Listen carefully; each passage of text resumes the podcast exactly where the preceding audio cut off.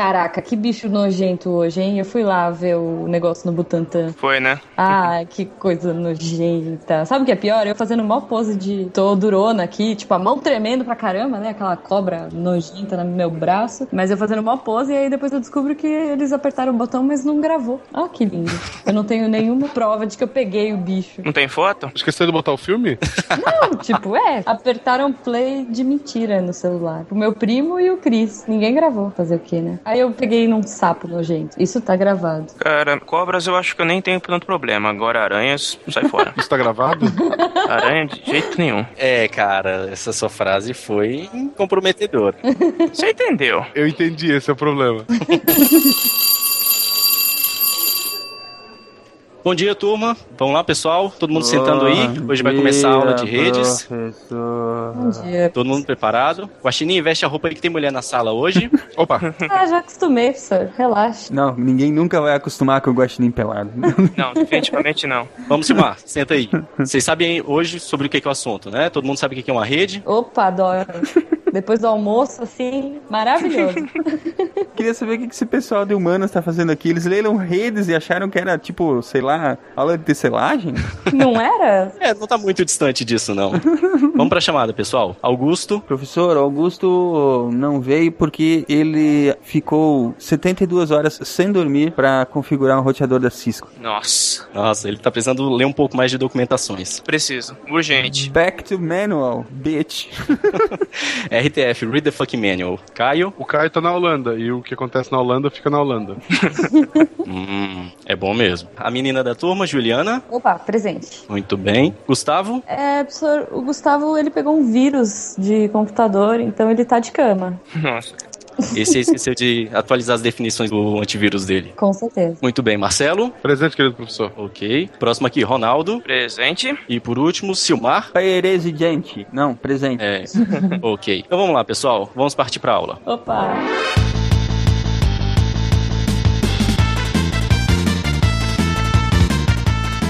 Aí galera, aqui é Silmar de Chapecó, Santa Catarina. E se a internet caiu, desliga e liga a porra do roteador primeiro, antes de me ligar. A regra máxima do Roy nem sempre funciona, mano. Não aprendem. Eu ainda adicionaria mais uma. Desliga, espera 40 segundos e liga de novo. Pra ter certeza que todos os capacitores descarregaram e você não vai ter nenhum problema. É isso aí. Porque eu já passei por isso. Cara, eu já queria ter aquele gravador do Roy. Aquele pessoa já liga e já cai direto no Have you tried turning it off and on again? Automático. Esse aí também é Ai, ótimo. Jesus. Me dá o trabalho de atender. Eu ainda vou bolar um jeito de fazer isso aí. Aqui é a Jujuba de São Paulo e eu quero uma rede preguiçosa pra deitar. Excelente. Muito bom. E representa. Opa. Eu sou Magno de Brasília e eu ia contar uma piada sobre PV4, mas todas acabaram. Boa. Só piada nerd hoje, né, cara? Que bom que vocês se divertiram. É. O Marcelo absolutamente não entendeu a piada, né, cara? Guaxa, Guaxa, pensa assim, ó. A gente tá na aula de mandarim, quando as pessoas riem, a gente ri. É simples assim. Tá. É, isso mesmo. Diga as Santa Catarina que é Marcelo Guaxinim e lar é o lugar onde o Wi-Fi conecta sozinho. Boa. Tem aquela também, né? Estou com uma sensação que eu já estive nesse lugar. Por quê? Tá com déjà vu? Não, o celular conectou sozinho no Wi-Fi. Tem outro esquema também, se tu quer saber se tua namorada tá te traindo, tu leva ela na casa da pessoa, tu acha que tá traindo. Se conectar sozinho é porque ela tá. Ferrou, fudeu forte. Literalmente. Hoje em dia você não oferece um copo d'água, você já dá a senha do Wi-Fi, né? Primeira coisa. Aqui é o Ronaldo de São Paulo e não há lugar como 127.0.0.1.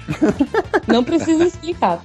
Vocês estão ouvindo o SciCast, o podcast sobre ciência mais divertido da internet brasileira. Science World Beach.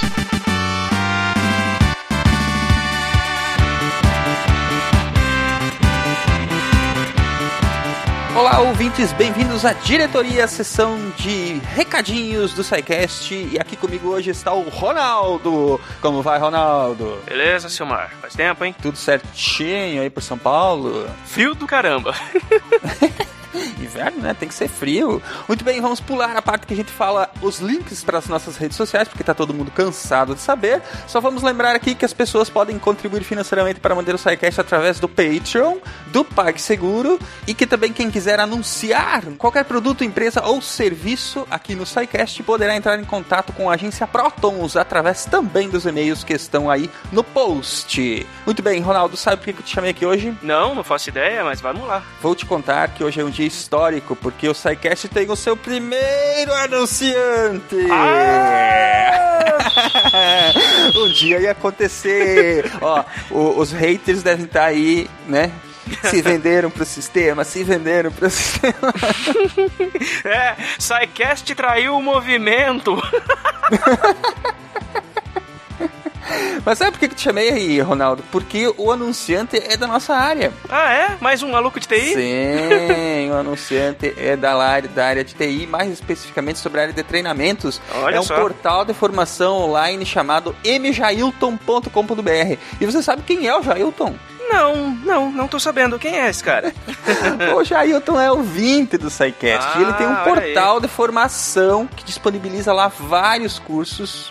E ele entrou em contato com a gente pra gente falar sobre o portal dele aqui. Ah, e assim, tô vendo aqui. Legal a proposta. te chamei porque fiquei, fiquei apreensivo, né? É. Mais um curso online de formação em programação, né? É, então, as pessoas ficam meio com o pé atrás disso, né, cara? Mas a- vocês conhecem a gente e nós não indicaríamos um produto que seria ruim, né? O que a gente fez foi ir lá ver como é que funciona o método do Jailton, né? Exato. Bom, o método do Jailton, para começar, ele já tem uma pegada bem interessante. Ele utiliza um método chamado Ágora, Hum. que os cursos eles são divididos como se eles estivessem contando uma história com começo, meio e fim.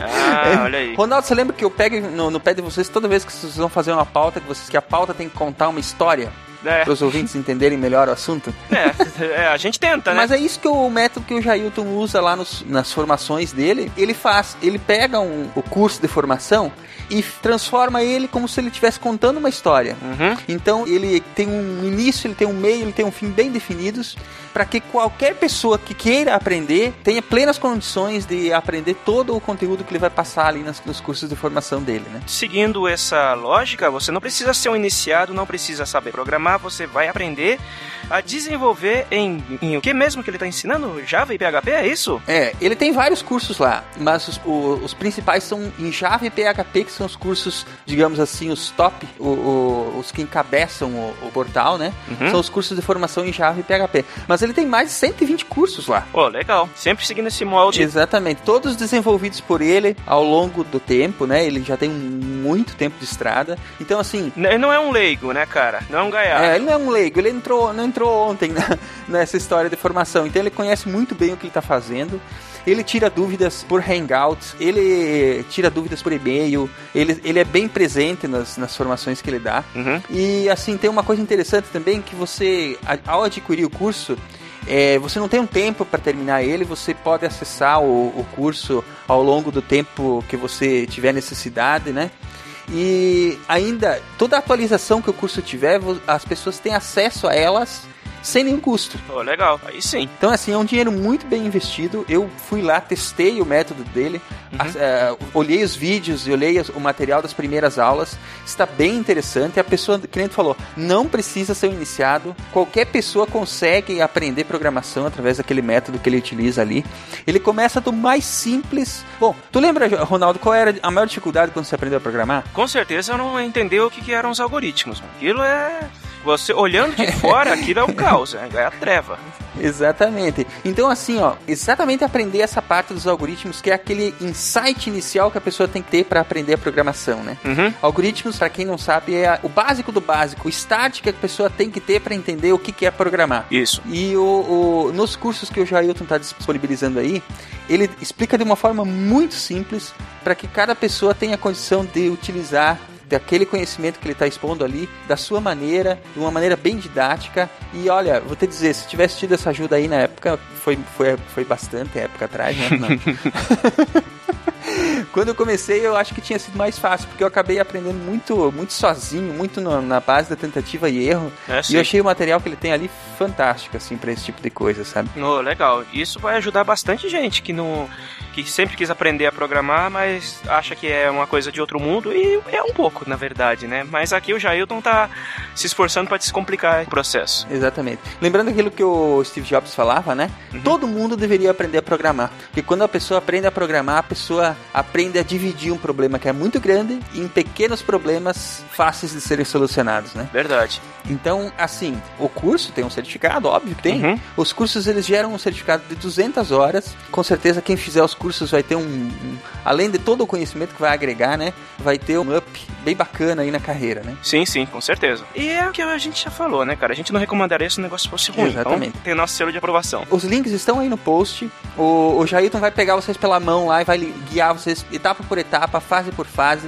E com certeza não, você não precisa conhecer nada de programação, basta ter vontade que você vai conseguir eh, desenvolver esse conhecimento com a ajuda do Jailton aí. E olha, tem uma coisa, Uhum. vocês não precisam acreditar na gente. Se vocês visitarem o site do Jailton, vocês vão ver que ele tem lá vários cursos gratuitos, tá? Que vocês podem testar o método que ele utiliza para ensino e eu tenho certeza que vocês vão gostar. Todos os links estão aí no post. Então confiram lá e prestigiem o trabalho do, do Jailton. E vamos todo mundo programar. Exatamente, vamos todo mundo aprender a programar. Muito bem. Uma outra coisa bacana, o Jailton disponibilizou para os ouvintes do SciCast dois cursos completos. Para concorrer a essas formações, a gente vai fazer um pequeno concurso cultural. Os links também estão aí no post. Vocês só têm que responder uma pequena pergunta, preencher um pequeno formulário. E os vencedores vão ser divulgados no dia 14 de agosto. Então tem um tempo. Vocês podem acessar aí os links, podem testar os cursos gratuitos do Jailson, podem participar do concurso cultural e vai ser bem bacana, todo mundo vai se divertir e vai ser bem proveitoso para todos, principalmente para os nossos ouvintes, né, Ronaldo? É isso aí, com certeza. Mãos à obra, pessoal. É isso aí, vamos aproveitar que tivemos nosso primeiro anunciante, mjailton.com.br. Vamos para o programa de hoje, que olha que coincidência. É, É na área de informática. claro, né, cara? Nosso primeiro patrocinador Não, gente, não tem dá que... ponto Claro que não. não, né? Nosso primeiro patrocinador tem que ser de assunto relevante. Assunto relevante, vamos falar hoje sobre redes de computadores. Está muito divertido, Uhum. aliás, né? Temos a companhia do nosso querido Magno Leno, né? Que é um programador nato, trabalha com isso no dia a dia e também é formado em telecomunicações, vai nos ajudar hoje a falar sobre as famigeradas redes de computadores. É isso aí. Vamos tentar desenrolar as redes. Vamos desenrolar as redes, vamos esticar as redes e vamos aprender um pouco. Um abração, gente. Depois da aula, lembrando que tem o mural de recados com a nossa sessão de e-mails e feedbacks. Então, nos vemos daqui a pouco, né, Ronaldo? Um abração para todo mundo, bom proveito e tomara que todo mundo goste da aula de hoje. É isso aí. Até mais, gente. Aproveitem o episódio.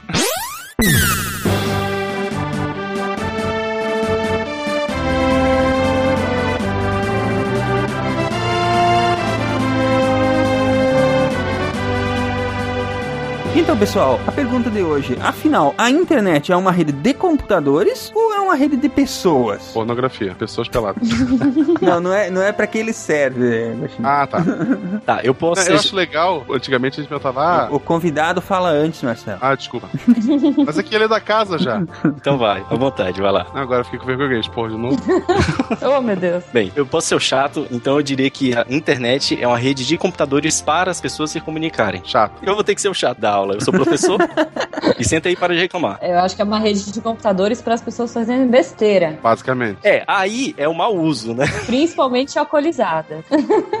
Eu acho que depende muito para quem você pergunta, né? Se você perguntar para uma pessoa da área técnica de informática, ele vai dizer que o, a internet é uma rede de computadores, porque ele, ele olha primeiramente a parte técnica que faz a internet funcionar, né? E ganhar vida. Se você perguntar para um CEO de uma empresa ou, enfim, para o cara de- do marketing, ele vai dizer que é uma rede de pessoas, porque o que importa para ele ali é a última camada dos interrelacionamentos que os computadores proporcionam às pessoas a ter no mundo virtual, né? Mas se você fosse pegar por volume ou número de, digamos assim, de mensagens Ah, trocadas. isso, é, isso é bom. De ponta a ponta na internet, eu acho que a gente encontraria muito mais mensagens de computadores. Eu tô falando computadores, mas entenda como nós de rede, ativos de rede. A internet das coisas, né? A gente vai ter muito mais tráfego de, entre aspas, manutenção e intercomunicação, assim, para entender a rede inteira, Entre dispositivos, né? do que de pessoas se comunicando de verdade. Mas tem uma estimativa que em torno de 60 a 70% do tráfego da internet é da internet das coisas, dos dispositivos conversando entre si. Protocolo protocolos, comunicação, configuração, entendeu? Não é a conversa da pessoa em Se si. for unicamente por volume de dados e comunicação, ah, então sim, a internet é uma, é uma rede de computadores. a Skynet tá ganhando vida. Era onde eu ia entrar, engraçado. É, muitas pessoas falam, ah, a Skynet, ela vai surgir quando a gente vê uma inteligência artificial muito foda. Eu já tenho muito mais receio desse tipo de coisa surgir dentro dos dispositivos de rede, cara, porque se você vê a inteligência que eles têm que ter, assim, porque muita gente acha que rede de computadores é só você plugar um cabo de um lado, o outro cabo do outro e eles estão funcionando, né? Mas no meio disso tem tanto protocolo, tanto algoritmo, tanto entre aspas, né, inteligência artificial para eles saberem como que eles têm que se virar, se intercomunicar e se resolver, se descobrir. Sabe o que seria uma, uma pesquisa legal? Pesquisar um algoritmo que tivesse a capacidade de recompilar a si mesmo para ir evoluindo, assimilando essas coisas que acontecem, sabe? Porque em um certo nível, essa intercomunicação entre os dispositivos, ela é uma forma de inteligência, né? Não é uma forma de inteligência orgânica que tem a capacidade de evoluir, mas ela é uma forma de inteligência inteligente de fazer as coisas, né? E ela foi projetada para ela deixar essa rede, né, ou qualquer coisa plástica, que se ela sofrer um dano, ela consegue se recompor e se reorganizar sozinha, cara. Isso é que é. É, muito parecido com os nossos do cérebro mesmo, né? Que, por exemplo, se sofre dano num, numa parte do cérebro, claro, tama- dependendo do tamanho do dano, mas se for um dano pequeno, a, a- aquela função, aquela área que estava sendo usada para o processamento, ela, ela é direcionada para outro lugar, né? Exato, isso acontece nas redes. Na história da rede, da internet, isso foi tomado como exemplo, digamos assim, como inspiração para criar a rede dessa forma, Magno, tu sabe? Ou Ronaldo? Eu nunca ouvi falar dessa forma, nunca vi referências desse tipo. Também nunca vi algo assim também não. Mas talvez, no fundo, alguém talvez tenha pensado alguma coisa desse tipo. É, inspirações muito mais rudimentares, até onde eu consegui estudar, né, na minha época de redes, era mais realmente assim, é, do ponto de vista de reagir a alterações, entendeu? Até por causa daquela questão toda da Guerra Fria, né? Que tinha que garantir a comunicação mesmo que vários pontos caíssem, né? Mas a parte bonita dela é que assim, quando ela, é, que a gente chama que ela convergiu, ela está estável, ela só troca mensagens para se manter naquela situação atual. A partir do momento que você cria um distúrbio nela, desativa alguma coisa ou algum link tem uma degradação, aí ele starta um único nozinho dessa rede, starta uma mensagem para os seus vizinhos, que startam mensagens para outros vizinhos e outros vizinhos e todos eles se comunicam, criam quase, né, vamos dizer assim, uma inteligência única, que seria uma, a gente pode abstrair da forma de uma tabela de roteamento, que é espalhada para todos esses nós, e aí elas definem, a gente estava trabalhando assim, mas todos nós vamos trabalhar agora desta outra forma. Isso é que é bonito, entendeu? Nessa hora. Tem que trabalhar coordenadamente, né? Essa, essa que é a magia da coisa. Exatamente. E é bem legal pelo seguinte, isso é, é bonito de falar, mas é mais legal ainda vendo, ver funcionando, porque você é, se dá conta de como são importantes os protocolos é, abertos, né? Porque, tipo, tem equipamento de 1.500 fabricantes diferentes, e todos têm que falar um com os outros a mesma linguagem, entendeu? Exatamente. Isso é bem legal de, de estudar, realmente. A internet me tornou uma pessoa, quer dizer, principalmente o SciCast, uma pessoa mentirosa no mundo real. Porque eu digo pras pessoas, ah não, eu tenho um amigo que é, é, mecânico de avião, eu tenho um amigo que é médico, sabe? Cinco amigos médicos, pelo menos, no, no Twitter. É, eu vejo o Iberê na televisão fazendo comercial da UBMAP. É, meu amigo. Ah não, pô, conheço esse cara, ele tá. A mulher dele vai. Na época tava pra ter um filho, né? E as pessoas olham pra mim como se fosse um mentiroso, um alienígena, sabe? Como assim? Tu conhece o cara da televisão? Esse é o poder das interconexões, né? Nós falamos até agora sobre as interconexões lógicas entre os equipamentos, mas acima disso tudo aí tá o poder de fazer as pessoas se comunicarem, né? E não só isso, empresas falarem umas com as outras, é, pessoas falarem umas com as outras no, no mundo todo, e, enfim. Eu tenho uma seguidora no Twitter que é do Acre, deve ser o quê? 10% da população?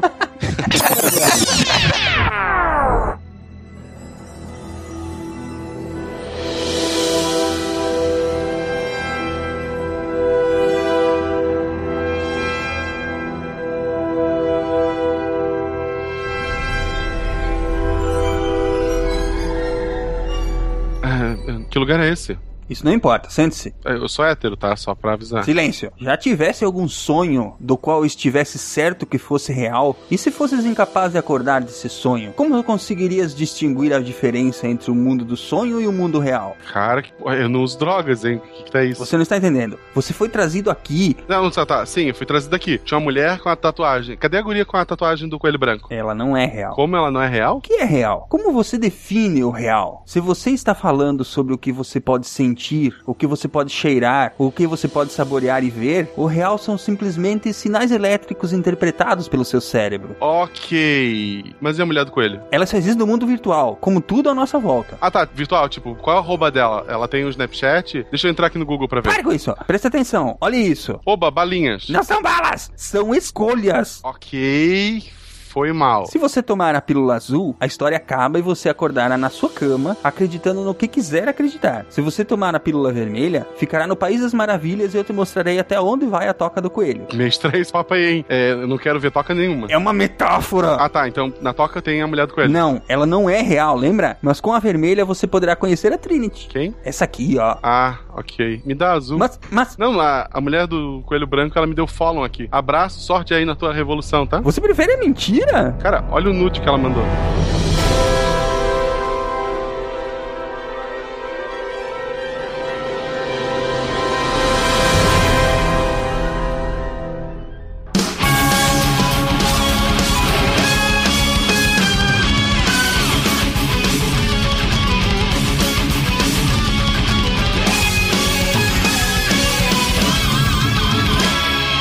Vamos à nossa matéria então. Nós vamos falar hoje sobre redes de computadores, redes de pessoas. Não, vamos falar sobre redes de computadores. E enfim, vamos tentar falar um pouquinho sobre como é que você constrói uma rede, redes pequenas, redes grandes, né? E assim por diante. Mas, enfim, vamos ver se a gente dá uma base para tudo isso, Ronaldo. Como é que nós chegamos a essa necessidade de criar uma rede de computadores? Já tínhamos computadores, falamos um pouco sobre eles eh, nos outros programas, falamos sobre a base, né, da informática, falamos sobre eh, arquiteturas de computadores. E como é que nós chegamos às redes? Olha, cara, a gente chegou nas redes de computadores pela simples necessidade de que a gente precisava se comunicar. Não valia nada você ter computadores poderosos em repartições ou Isolados, né? é, em divisões militares se eles não pudessem conversar entre si mesmo à distância. Mesmo que essa distância fosse de um escritório para outro, de uma sala para outra, você precisava fazer com que eles conversassem. Nessa época que os computadores ficavam eh, no mesmo prédio, só que em lugares diferentes e não tinha rede, foi que se criou o primeiro protocolo de troca de informações, né? De rede. O Chamava. primeiro protocolo era nude depois das 18. Não, não. Foi que você criou o primeiro protocolo de rede, os sneakernets, né, Magno? É, elas ficaram conhecidas como Sneakernets, mas o nome do protocolo exatamente é DPL DPC, que em bom português quer dizer disquete pra lá e disquete pra cá. e o sneaker é porque Por causa do tênis, né? Aí, como eles levavam muito disquete a pé, aí eles começaram a chamar de sneakernet, porque era uma rede feita na sola do pé, digamos assim. Não vou falar nada, mas ah, eu, já, eu já trabalhei num lugar que tinha disquete pra lá, disquete pra cá. Todo mundo, cara. Todo mundo já trabalhou, peraí, quase todo mundo, dependendo da idade, já trabalhou em um lugar desse jeito. Da nossa idade, né? Não, até hoje eu trabalho com pessoas que trazem um pendrive de um lado pro outro. É, tem essa agora variante, né? Pendrive é um negócio moderno, cara. O protocolo é o mesmo, só mudou a mídia. Todas as impressoras estão em rede. A pessoa traz o pendrive, vem até o teu computador, pode imprimir aqui pra mim? Tipo, ela podia ter mandado do computador dela só porque é em outra sala, ela traz a porcaria do pendrive. Ela acha que ela pode andar mais rápido que a velocidade da luz, entendeu? É, não, ou ela não confia que alguém pegue o que ela tá imprimindo, sei lá, uma receita de bolo. Bom, mas aí os boys, os office boys, começaram a ganhar celebridade e começou a ficar caro demais manter esse protocolo, né? É, até mesmo porque você não podia mandar ele pra uma outra cidade, né? Quando você precisava transmitir os dados. É, e complica. Conforme a necessidade, você precisava de redes mais robustas pra cobrir maiores distâncias. Aí você não vai pagar o boy pra ele ir de bicicleta, tipo, do Alabama até Washington, né? Não, não rola. Bom, as redes surgiram como praticamente boa parte das tecnologias do último século, né? Pra uso militar. Claro. Como tudo que a gente usa hoje em dia surgiu. Quem tem mais dinheiro? É só parar pra pensar. Qual é a divisão que tem mais dinheiro? Os militares. Então é onde vai aparecer primeiro, não tem conversa. É, e qual a época que tá todo mundo com o Tito Cujo na mão, desesperado pra achar uma solução, né? A Guerra Fria criou a necessidade, tanto do lado de cá quanto do lado dos soviéticos. Eles também tiveram que se virar pra fazer seus computadores se conectarem. Só que na, na internet soviética não é você que se conecta à rede, né? A rede se conecta em você, né? Mas vale ressaltar que, assim, nem todo o avanço tecnológico das redes de computadores surgiu apenas no âmbito militar, né? Teve muita evolução no âmbito acadêmico, muitos protocolos foram criados no âmbito acadêmico, inclusive, por exemplo, o protocolo E HTTP. teve protocolos que foram criados do zero academicamente. O HTTP e o HTML foram criados dentro de uma universidade, agora de cabeça não lembro, mas o Tim Berners-Lee ele estava criando uma rede, em cima da rede ele estava querendo criar um protocolo para fazer disseminação de papers acadêmicos, para você poder consultar, pesquisar, baixar e linkar dentro de um paper acadêmico outros papers acadêmicos. Aí é, a gente tem aqui uma breve história assim só de alguns pontos, né? Porque é muito ampla a história da rede, não dá pra gente simplesmente cobrir tudo. Então a gente separou aqui o nascimento da semente da rede, que uma das primeiras formas de rede que surgiu foi nos anos 50 com o Sage, Ó, o Google já vai marcar, cara. Falou em CIDR, já vai taguear o programa. que era a Semi-Automatic Ground Environment, que era um sistema que foi criado para coordenar dados e processar dados dos radares que iam produzir imagens únicas do espaço aéreo de uma determinada área dos Estados Unidos. O SAGE direcionava o NORAD, que era o North American Aerospace Defense Command. Só para vocês terem ideia do nível de complexidade da coisa que já só na primeira semente de rede, ele já servia como base para vários satélites se comunicarem e criarem uma imagem única.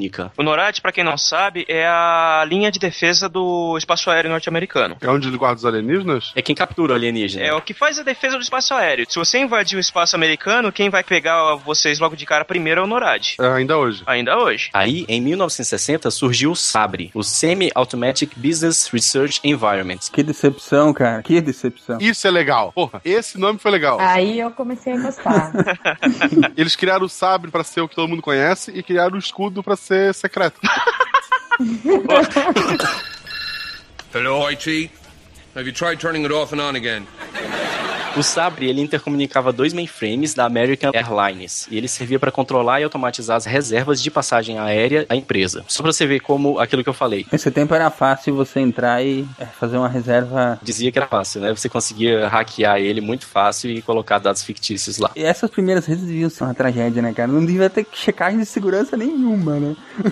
Porque não tinha ninguém pra entrar, entendeu? Não tinha ninguém pra invadir. É, ninguém tinha hardware, né, cara, pra fazer uma invasão de larga escala. Então, protocolo de segurança não devia ter mesmo. Ou estavam aplicando, claro, né? Estavam aplicando naquela época, estavam todo mundo engatinhando, aprendendo como fazer. Nessa época, quando você se comunicava com essa rede, na verdade, o que você fazia era conectar o seu computador numa linha telefônica e discar para o outro servidor. E o seu computador, né, o seu programa, falava diretamente com aquele outro programa. Não tinha nada no meio. Então, assim, a segurança era 100% garantida pelo sistema que estava recebendo a sua comunicação. Então, não tinha nem protocolo no meio, praticamente. O único protocolo que existia era protocolo de chamada telefônica. Isso que eu tô falando é protocolo a nível físico, não era nem é, um protocolo lógico, entendeu? Era a única coisa que existia realmente era comutação de circuito, só isso. Aí em 62, a gente tem o JCR Leak Lider da ARPA, que é a Advanced Research Project Agency. Pra você ver como a gente já volta, sai de uma área comercial e volta para a parte militar, né? Eles criaram um grupo de trabalho chamado Intergalactic Computer Network. Eles ligaram a internet em outras galáxias. É, não, infelizmente não. Apesar de que a gente tem hoje em dia praticamente isso, né? Afinal de contas, a gente tem uma sonda viajando por aí e a gente comunica com ela. Então a gente pode dizer que a nossa rede já é a nível intergaláctico. A gente comunica Wi-Fi, cara, veja bem. Wi-Fi, sim. Onda de rádio. Até porque ia ser esquisito ter um cabo desse tamanho, né? Não, podia ser infravermelho. Eu vou no meu quarto, a internet não funciona direito e o cara tá lá do espaço mandando Wi-Fi. Aham. Pois é, só pra você ver. Eu acho que essas operadoras têm que aprender alguma coisa com isso. hein? Ah, cara, mas a velocidade não é grandes coisas, a latência é um lixo, velho. Exatamente. Não deve dar pra jogar online. Não dá nem pra jogar Tibia nisso aí. Não, não dá. Eu acho que eu fui o único nerd da história que não jogou Tibia, cara. Eu não joguei, eu não joguei. Eu também não joguei, não, cara. Eu vim jogar Tibia, eu já tinha quase 20 anos. Eu joguei e aqueles 10 minutos nunca vão voltar. Cara, nem isso eu joguei, cara. Quando eu bati o olho, eu falei: o que, que é isso? Paintbrush? Não tô fora. Eu já não sou do tipo que me prende muito a gráficos, eu ainda insisti um pouquinho, mas eu não consegui jogar também não. Não, cara, era muito feio, você tá ligado? Tá, tá louco. É da mesma época do Command Conquer. Não, nossa, muito mais antigo. É sério? Bem mais O velho. mais triste é que tem gente ainda hoje jogando Tibia. Deve ter um 20 nosso que joga Tibia. Tem gente que tem vida lá dentro. Gente, se você joga Tibia, Ele é um jogo social, assim, que você tem vários jogadores? Ele é um jogo antissocial. Como todo jogo online, é um jogo antissocial. Não, mas ele é extremo. Não, mas aí que tá. Você tem vários jogadores jogando? Não. Tem, ele é MMO, né? Ele é multiplayer. É, era pra ser. Era pra si. Cara, mas o problema é que ele é bizarro ao nível de detalhismo, de de, assim, você. O nível de coisas que você pode fazer, entendeu? Você pode ter uma profissão lá dentro, construir casa. É, cara, não, não vem ao caso. Isso é uma maluquice extrema. É um Second Life antes do Second Life. Isso, é. Só que um Second Life medieval. Eu acho assim que se você, ouvinte, ainda joga Tibia, sei lá, conta pra gente. Ou não também. Ou esconde isso, não sei. Se alguém joga Tibia, todo mundo manda e-mail pro Silmar pedindo um sidecast sobre Tibia, então. Meu Deus, cara, não. Claro, faremos com certeza. Vamos lá. Vamos encher a caixa dele. E a harpa, como é que entrou nessa brincadeira aí? A harpa foi usar o sabre, não, né? Não, a Intergalactic Computer Network é um precursor da ARPA. Ela veio a se tornar a ARPANET depois, que é um projeto da ARPA. É porque a ARPA, ela coordenava esse projeto inicial da Intergalactic Computer Network. A harpa é uma agência é, de defesa dos Estados Unidos, né? Exatamente. Posteriormente, o resultado da Intergalactic Computer Network se tornou a ARPANET, que a gente vai citar um pouquinho mais para baixo. Aí, em 1964, o MIT criou um grupo de pesquisa junto com a Bell Labs e a General Electric, que usou pela primeira vez um computador para rotear, entre aspas, e gerenciar uma conexão telefônica. Vale lembrar, gente, que até esse ponto aqui, todas as comunicações telefônicas eram feitas naquele melhor estilo que a gente vê no desenho do pica-pau, que tem aquela mulherzinha que fica conectando e desconectando os fiozinhos, falando, espere um momento. Ah, Ai, conecta. Gostaria de falar com o fulano só um momento e conecta. Cara, aquilo realmente existia. Era daquele jeito. Quando você precisava fazer uma ligação, você tirava do gancho, aí você falava com a operadora e falava: Olha, eu quero falar com tal número. Ela olhava um painel enorme, onde tá esse número, e ela plugava a sua linha com aquele número. E é daí que vem a expressão linha cruzada. Exatamente. Não, a minha operadora de telefone e internet até hoje usa esse sistema, eu tenho certeza. Às vezes dá impressão mesmo, cara. Aí em Gaspar, sim, né? Sim, me liga lá com o Silmar de Chapecó, ela já botou lá o fiozinho e já tá conversando.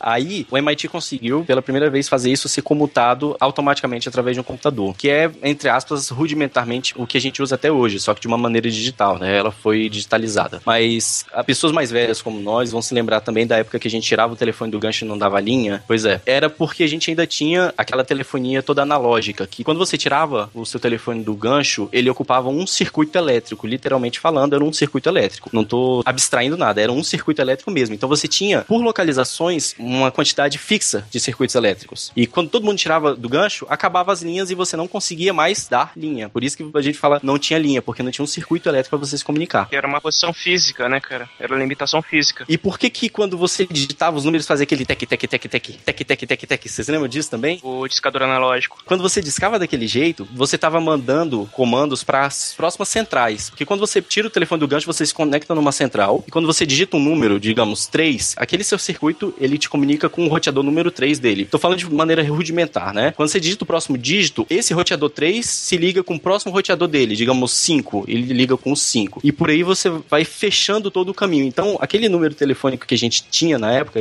hoje em dia já não é mais esse conceito. Na verdade, era uma rota de saltos que você fazia no sistema telefônico. Isso tudo foi incorporado para os conceitos de redes também posteriormente. Por isso que eu tô dando esse overview rápido aqui. Aí, a gente tinha todo esse mindset de redes de comunicações que tomavam como base a utilização de canais dedicados, né? Como eu estava explicando, esse circuito dedicado, que a gente precisava ter um circuito fechado de ponta a ponta e que só uma pessoa A fala com uma pessoa B através desse canal, mais ninguém. Entre aspas, ele era um, até um canal mais seguro do que o que a gente tem hoje em dia, porque você não tinha tanta possibilidade de alguém estar ouvindo essa comunicação, entre aspas, ou entrar no meio dessa comunicação. Só que aí nos anos 60, Leonard Kleinrock, Paul Barron e Donald Davis, independentemente, não, eles não estavam em conjuntos, eles independentemente começaram a criar um conceito de transmissão de informação através de pacotes, que ao invés de você fazer esse circuito dedicado, todo mundo se comunica num mesmo circuito, só que você transmite por um pequeno período de tempo, que eles chamaram de pacotes. Você transmite uma unidade de um tamanho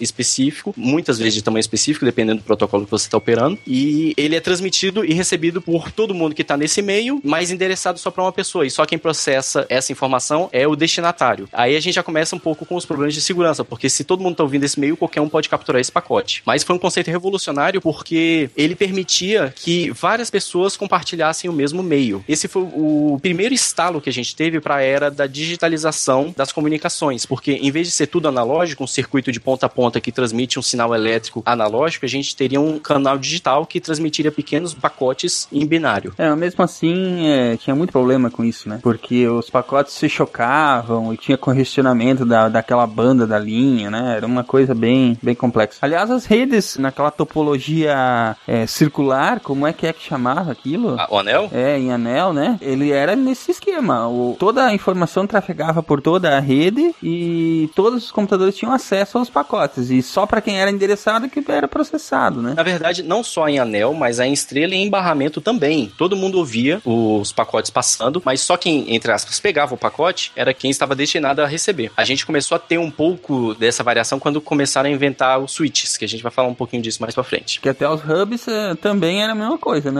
O que era mandado para um era mandado para todos. Eles simplesmente espalhavam para todo mundo. Isso mesmo. De volta para a história, em 1969, a Universidade da Califórnia, em Los Angeles, e a Stanford Research Institute, a Universidade da Califórnia, em Santa Bárbara, e a Universidade de Utah se tornaram intercomunicáveis como parte do primeiro projeto chamado ARPANET. E ele utilizava um circuito de 50 kbits por segundo. E tem gente aí que reclama de internet de 10 mega. Eu tenho de 2 MB e reclamo. É. Aqui no interior de São Paulo não tem muita opção, não.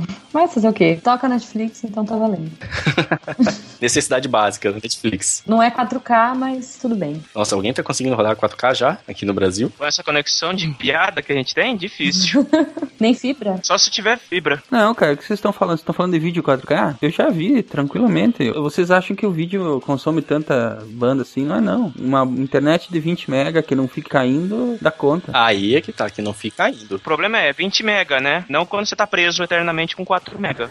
Eu tô preso com 2 e me dá 1.8. Eu também, toca aí. É, aí complica. Mas numa cidade maior assim, tipo Chapecó. 40 habitantes. É. ai, ai. Ô, velho, aqui tem internet 100 mega via fibra. Eu tô achando que eu não tô tão mal colocado assim. Tá não, cara. Em Blumenau tem pra casa das pessoas. Aqui em Gaspar tem, mas é só pra empresa. Quando eu abrir o SciCast, eu vou abrir uma filial aqui na minha garagem só pra poder comprar essa porcaria. É isso aí. Agora, rapidinho, vale a gente entrar num assunto aí que você falou, ah, basta uma de 20 mega. Mas isso é a banda anunciada. E quanto é que é a banda garantida? 10%. Ah, Isso aí é muito truque de contrato, né? Que A minha eles me dão 2 mega e assim, normalmente 1.8 eu tô recebendo. Não chega essa de, ah, eles dão 10% só. De fato, eu tenho que ficar muito quieto, muito quieto, porque hoje em dia eu tô com a melhor internet que eu já tive na minha vida inteira, e olha que eu já tive muitas. Tudo isso aí eu, que usa a tecnologia DSL é o que há de pior possível pra você ter de banda larga, né? Não, a DSL é baixo nível, né, cara? Mas a única vantagem é que não tem franquia de dados. E a única vantagem também pra ti é a única que te atende, né, Ronaldo? Não tem outra alternativa. Um dos grandes problemas é que a gente não tem espelhos aqui no Brasil, entendeu? Não tem uma segunda opção. A vantagem também da DSL é que ela é baixo custo, né? E é fácil de entregar. Você não precisa entregar um cabo diferenciado, entendeu? Não tem nada disso. Você chega na, na, na rede telefônica e pronto, acabou. Eu já tive internet e rádio, que é outra desgraça, assim, que no meu Deus do céu, que vontade de chorar, cara. Não, via rádio é terrível. Eles tentaram popularizar uns tempos atrás a internet via energia elétrica, né? Não funcionou aqui. Porque também tem um cabeamento pronto. Não funcionou aqui porque as instalações residenciais são muito loucas. Uma tomada é positivo de um lado, neutro do outro, e na outra é o contrário, entendeu? Não... Ah, mas aí é culpa do eletricista, pô. É, até onde eu sei isso aí, não influenciaria tanto, porque a ideia era usar a rede elétrica, entre aspas, né? Tirar o ponto de energia do neutro quando chega na sua caixa, entendeu? Não ia passar para todas as tomadas da internet, entendeu? Era só até chegar na tua caixa principal. Aqui eles testaram, chegaram a testar numa cidade aqui próxima. Eu lembro que eu estudei isso, esse caso na faculdade. Eles tiveram dois problemas. Primeiro é exatamente essa zona que era as instalações elétricas residenciais, mas eles conseguiram até passar isso. Só que aí o que eles tiveram que fazer? Eles distribuíam a rede toda via cabeamento da rua, né? Até chegar próximo à residência. E eles tinham que atender a última milha, que é a chamada última milha é a ligação entre, vamos dizer, o backbone da rua com a tua casa, com um cabo categoria 5, entendeu? então aí também entrevou mais uma coisa, porque ia ser um problema a mais, que teria que se passar do cabo, essas coisas. É, você ia ter que cabear um monte de coisa, passar cabo pelo chão e tudo mais. Aqui em Chapecó agora tem bastante opção e por incrível que pareça, vários provedores locais que conseguem atender as residências com fibra e assim, cara, eu bato na madeira, eu ergo as mãos pro céu e eu falo bem quietinho porque dizem que quando você elogia é que para de funcionar, né? Se a gente conseguir terminar essa sessão aqui, tá ótimo. Mas nunca tive nada tão bom quanto isso, entendeu? Pois é, cara, agora olha só, a minha. de- Não vou falar desgraça também, que diz que também fica traindo, né? Mas enfim, é a minha Não, não situação. fica. Eu- não, eu não sou fica. Para.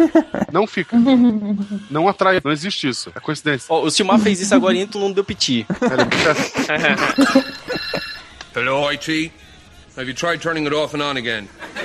É, olha só, eu moro em Brasília. Boa parte de Brasília é tombada. Cidade rica, pô. Não, não vem com essa, velho. Não é cidade rica. Ela é cidade tombada. Então, você não pode nem, por exemplo, ah, eu vou aqui quebrar isso aqui pra passar um, um cabeamento. Não, não pode. Essa parte aqui é tombada. Você não pode destruir isso aqui, entendeu? Então, cara, a probabilidade de eu receber internet fibra aqui em Brasília é quase zero, entendeu? Então aqui é só DSL, praticamente. Aí é complicado. É, Gaspar é a mesma coisa. Mas a gente falou muito de vídeo, o, o esquema é que o- a compactação do vídeo é muito boa hoje em dia. Os algoritmos são excelentes, entendeu? Você recebe um vídeo em Full HD 1080p, facinho com 3 mega, 4 mega de internet, entendeu? Tá assistindo um vídeo excelente. Nem precisa dobrar isso, você recebe um vídeo 4K. Que é aquele protocolo X265, aquilo, nossa, aquilo faz um rasgo em parede, sabe? Tanto compacto o negócio, sem perda de qualidade. Tem mais alguma coisa da estrutura pra falar? Da, da, da história? Tem a última parte que é a AlohaNet. Isso aqui é importante, que foi o fim do- dos primórdios da rede. A Aloha foi inventado em, em Havaí, é isso? No Havaí, foi.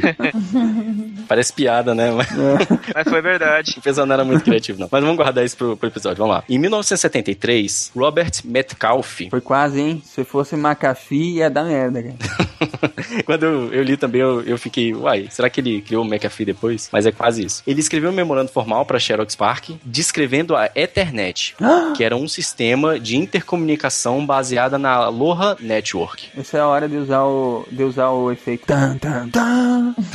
A Aloha Network foi desenvolvida no início dos anos 60 por Norman Abramson e seus colegas da Universidade do Havaí. Opa! Claro. É, aloha, né? Lógico que tinha que ser, né? e aí, em 76, o Robert McAuliffe e o Donald Boggs publicaram um paper chamado Ethernet Distributed Packet Switching for Local Computer Networks. Como todo paper, ele tem que ter um nome quilométrico, né? Ah, com certeza. Não pode ser só um nominho assim. E aí, em 79, o Robert Metcalfe tornou o Ethernet um padrão aberto, que foi essencial para que ele se tornasse o padrão de facto. Basta dizer que toda a infraestrutura de internet que nós temos hoje se baseia no protocolo Ethernet. Não, e tem uma jogada muito legal no nome Ethernet que eu gosto de sempre de dizer, cara, que relativamente pouca gente sabe ETH o que, que tem o ETH.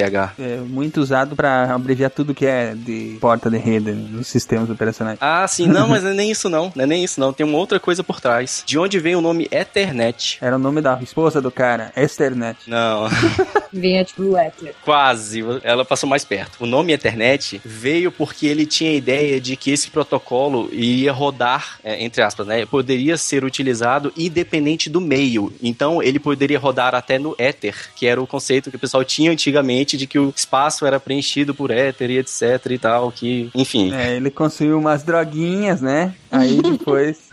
Imagina. Eu acho essa analogia do nome muito legal, porque literalmente o protocolo Ethernet roda em qualquer meio. Ele roda em Wi-Fi, ele roda em cabeado, par traçado. a camada de comunicação dele não depende do. Isso, porque ele tornou o protocolo independente da camada física, que era uma coisa que ninguém estava fazendo antes. Na prática, queria dizer que você precisava adotar uma solução completa, desde o protocolo de comunicação até a camada física, tudo tinha que ser dentro do mesmo padrão, por assim dizer. E hoje você, com o protocolo internet, você pode ter uma camada física, seja ela cabo, Wi-Fi, o que quer que seja, independente do. Independente da sua camada, da estrutura, vai funcionar. Que você pode ter essa camada de comunicação eh, Ethernet funcionando mesmo assim, né? Quem que dormiu aí? O Marcelo tá dormindo? Não, não, eu tô esperando chegar no Orkut. Ah, eu tô esperando chegar do Senhor dos Anéis aqui, ó. Token Ring. Gostei. não, não é? Tolkien! Não, pô. Eu achei que fosse.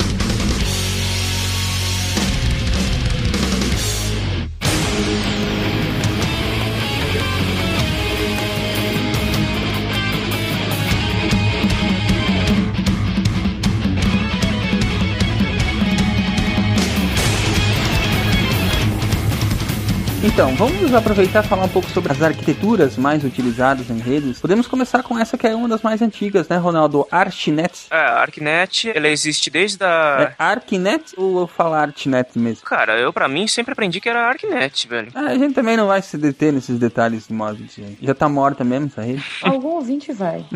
Relaxa.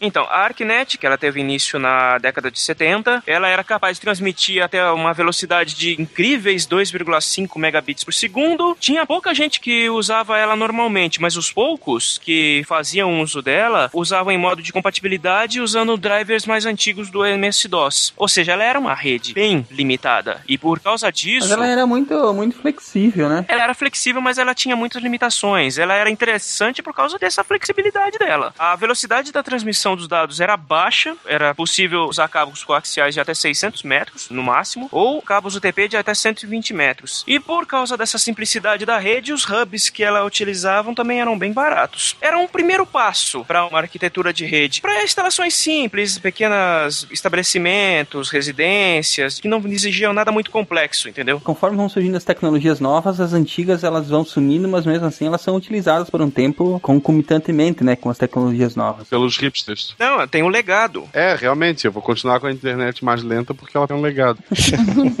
Quando a gente fala de legado em TI, é a compatibilidade com o hardware antigo. Por exemplo, quando você lança uma rede nova, que, digamos assim, é mais veloz, é mais prática, nem todo mundo que usa o, o formato antigo vai abandonar logo de cara. Então você tem que dar suporte por um tempo e integrar as tecnologias do formato antigo. Tu já chegou a ver, Magno, essas redes em funcionamento? Não, a Arquinet eu nunca cheguei a ver, não. As outras eu já vi praticamente todas. Isso é bem antigo mesmo, né? Década de 70, talvez no começo dos anos 80 aí, mas foi bem, bem antigo mesmo. Eu não conheço muito da Arquinet pra falar com propriedade, mas eu tenho a sensação de que ela era muito aquelas redes assim de que o pessoal montava na garagem, aquela galerinha, né, e criava uma rede lá, entendeu?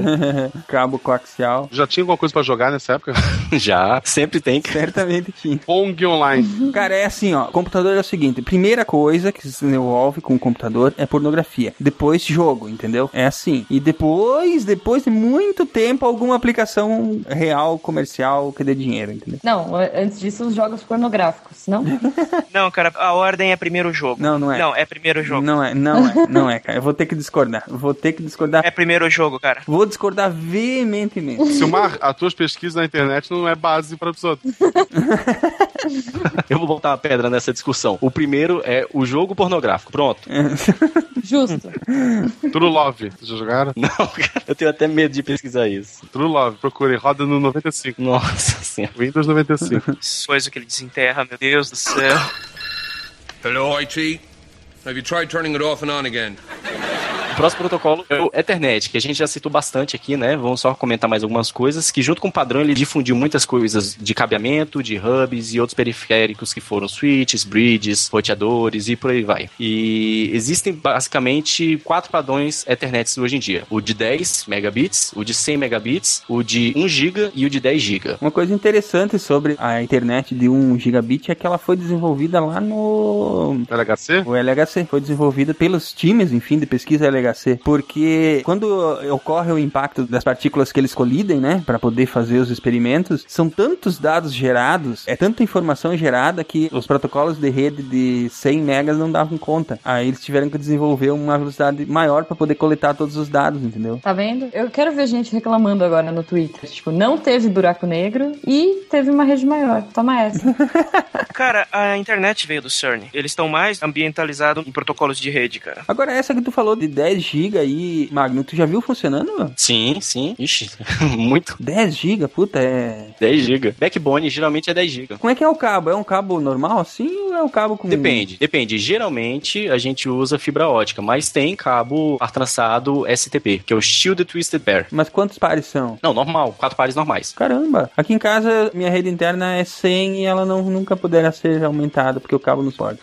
Não, não. O pior é que assim, o cabo padrão, o OTP categoria 5E que você usa, ele pode chegar até 1 GB, não tem problema. no meu caso, acho que então deve ser 5 seco, porque eu tenho o switch de 1 GB e não funciona, 100 mega. Assim, as, as suas placas todas têm que ser giga, entendeu? O seu roteador tem que ser giga e a placa da sua estação de trabalho tem que ser giga. Senão, eles não vão conseguir negociar a velocidade. Ele nivela pelo mais baixo, entendeu? Não adianta o cara tá falando em giga e você só tá ouvindo em mega. Aí ele passa a falar em mega pra você ouvir em mega. Mas assim, o, o legal dessa história do cabo, né? Ah, muda alguma coisa? Porque esses cabos eles têm algumas categorizações. Do 5 pro 5E, pro 6, por exemplo, ele só muda a forma que o fio é trançado lá dentro, sabia? Não muda nem o, a capacidade do fio mesmo, não. Não, não, não muda material, não muda nada. Só muda quando ele é blindado, que ele tem um revestimento de tipo um papel alumínio. É, é alumínio mesmo. Que ele isola o ruído externo e interno. Mas assim, quando a gente ensina redes, né, que a gente vai ensinar a crimpar um cabo UTP, a gente fala pro usuário, ah, abre os fiozinhos assim, aí tem aquele aluno que pega e pá, puxa o fio, né, abre bastante e fala, não, não abre tanto não. Ele, ah, depois eu vou botar tudo pra dentro aqui, tá funcionando. Não, não, não é bem assim. Aí ele fala, ah, você acha que o quê? Ele trançado aqui vai fazer diferença? Faz, porque ele é trançado de uma forma que o campo magnético de um anule o campo magnético de outro, para não gerar ruído dentro dos pares. A cor do cabinho tem diferença? É. É porque eu sempre vi azul. Azul, azul, azul. Ah, tem azul, tem amarelo, tem vermelho. Tem cinza. Não, não, não. Você quer todos de cabeça? Não, não, não é os fios. É a cor externa. É. ah, tá. Eu sempre vi azul. Aí quando eu comprei o meu modem novo, ele veio com cabo amarelo e eu achei muito foda. É, só pra te dar um mizu, esse cabo amarelo ele tem menos capacidade que o azul, tá? O meu último modem que a Vivo me mandou veio com cabo cinza flat. Nunca vi. Duas dicas. Pega o cabo e olha na lateral dele assim, tem que ter escrito pelo menos 5E. Se não tiver 5E, joga fora. E aperta ele. Se ele for mais fino do que o azul, ele só tem dois pares. Joga fora também. Tem uns que eles vêm assim, quando você compra esses modemzinhos pra ADSL e tudo, ele vem um cabinho pequeno assim, de às vezes uns 40 centímetros, pra você ligar o modem até o roteador, ou o modem a Wi-Fi, alguma coisa assim. E eles são bem mais finos porque eles só têm dois pares. Aí eles não são bons. É porque eles não precisam também, não é isso, né? Ah, mas geralmente, se você for trafegar alguma coisa muito grande, ele começa a gerar ruído e eu já tive problema com isso. Com a internet que eles me dão aqui, eu posso botar um fio de lã, tá valendo. Tamo junto, Guax. Vem um fio de lata do poste até minha casa. Vamos ao que interessa agora, gente. O protocolo preferido da Juliana. Meu protocolo preferido. Esse aí só cai a internet em Mordor, né? Com certeza. Nossa senhora. Agora que ele viu a piada, cara. Tolkien Ring. Você não viu essa aí? Nossa Não. senhora. Cara, desculpa, vai. Não, foi boa, cara, foi boa. Eu nunca tinha visto essa piada. Foi a primeira vez que eu me liguei disso. Tá vendo? Vocês precisam de pessoas de humanas pra enxergar as coisas de maneiras diferentes. Se você for pensar bem, a topologia da lógica da rede Ethernet, ela usa uma lógica de barramento. A Token Ring, ela usa uma lógica de anel, que ela é maior do que a Ethernet. A velocidade de transmissão, apesar disso, está limitada a 16 megabits por segundo, contra os 100 megabits da rede Ethernet. Mas a rede Token Ring, ela tem algumas vantagens, como por exemplo, a topologia lógica é quase imune a colisões de pacote e como elas usam hubs inteligentes, o diagnóstico e a solução de problemas é bem mais simples do que se você for fazer numa rede Ethernet. O problema é que atrai a do, do Sauron. Quase não acontece, mas quando tem uma colisão de pacote, o olho lá fica louco, fica maluco. E os Nazgûl vêm atrás. Ela é menos propensa a dar problema, mas quando dá problema, sai de baixo. É Aí só o Frodo pra resolver. incompetente. Só o Agora, entrando na brincadeira de vocês, o problema da rede Token Ring é que não dá mais pra usar, né? Porque já morreu. Não dá, já era. Você não presta mesmo, cara. Não, mas vamos lá. É, você estava falando de topologia, a gente acabou nem definindo o que é topologia. A ideia é que topologia é a organização dos elementos de rede, né? Se a gente tem todo mundo conectado numa linha só, a gente diz que é barramento, por exemplo. Só para explicar, a gente tem duas visões de topologia. A gente tem a topologia lógica e a topologia física. A topologia física é realmente como os elementos estão distribuídos no mundo real. E a topologia lógica é como esses dispositivos se comunicam. Então, por exemplo, a Ethernet, ela pode funcionar tanto em topologia lógica e física no modo barramento, mas ela pode ter em topologia física a estrela, mas está operando em topologia lógica como barramento. Se o seu nó central for um hub, por exemplo, que o hub ele atua como um ponto único, entendeu? Então fica parecendo que tá todo mundo conectado no mesmo fio. Mas se você ligar um switch, a sua topologia física é estrela e a lógica também é estrela. O que, que a estrela tem a ver com isso? É porque ela tem mais seguidores. É a forma da rede, cara. Calma que a gente chega lá. Por que que tu acha que a rede cai, Marcelo? é, a culpa é da estrela. Tudo. Hello, IT. Have you tried turning it off and on again?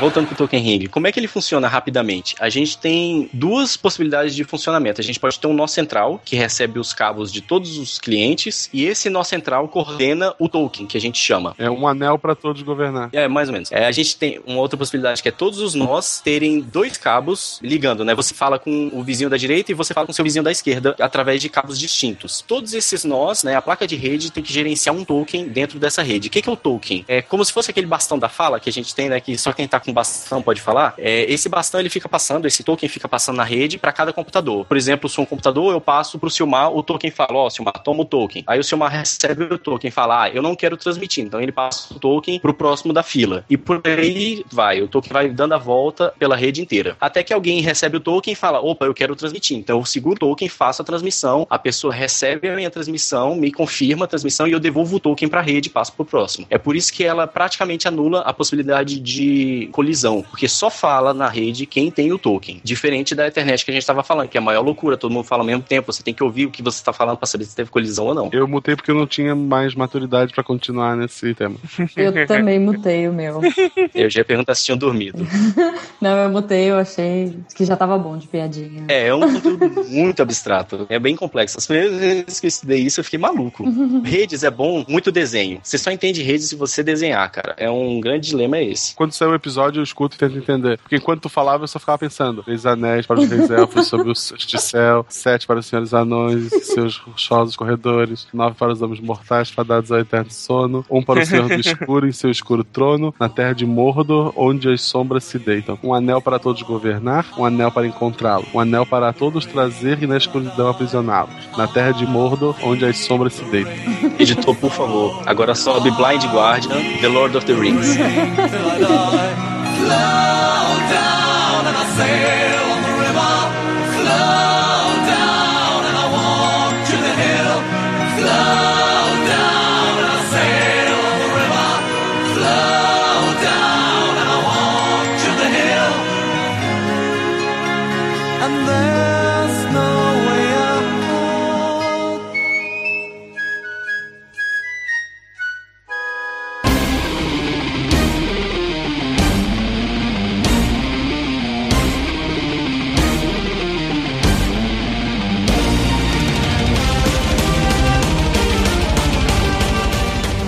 E a rede de fibra, o que que é que muda, Magno? FDDI. O padrão FDDI, que é a Fiber Distribute Data Interface, é um dos poucos padrões que ainda é utilizado além do Ethernet, cara. Assim, pelo menos para comunicações WAN, né, que a gente chama. Isso para comunicações entre algumas máquinas, sabe? Porque ela é muito usada para fazer redes de comunicações de dados, que a gente chama de SANs, Storage Area Networks. Porque como ela usa fibra, né, ela tem uma, uma alta taxa de transmissão e geralmente ela é desse jeito, entendeu? É ponto a ponto, é alguma coisa ou um token ring rodando em cima do FDDI, alguma coisa do tipo, para garantir uma alta confiabilidade. Ela foi criada pela ANSI, que é a American National Standard Institute, em 1987, e o padrão ela abrange o nível físico de ligação de dados, que são duas camadas do modelo OSI. Uhul!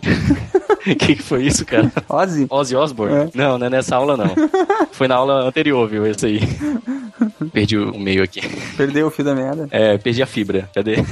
Bem, voltando. A IFDD, ela adota uma tecnologia idêntica a Token Ring, por isso que eu falei que ela pode rodar sobre Token Ring, porque ela usa a ideia de transmissão através de um token para garantir a ausência de colisão e garantindo a confiabilidade, né? E transmissões elevadas, porque já que só você vai transmitir, você pode transmitir naquele instante, né, a maior potência do meio, sem se preocupar com nada. Porque todos os outros protocolos, como você tem toda essa preocupação de ter mais alguém transmitindo, você começa a transmitir devagar e vai aumentando a taxa de transmissão aos poucos. Por isso que quando você dá play no vídeo do Netflix, ele sempre tá um pouquinho quadriculado e aos poucos vai melhorando. É por causa dessa onda crescente de transmissão que a gente faz, que é o que a gente chama de negociação de janela. A gente talvez fale isso um pouquinho mais pra frente.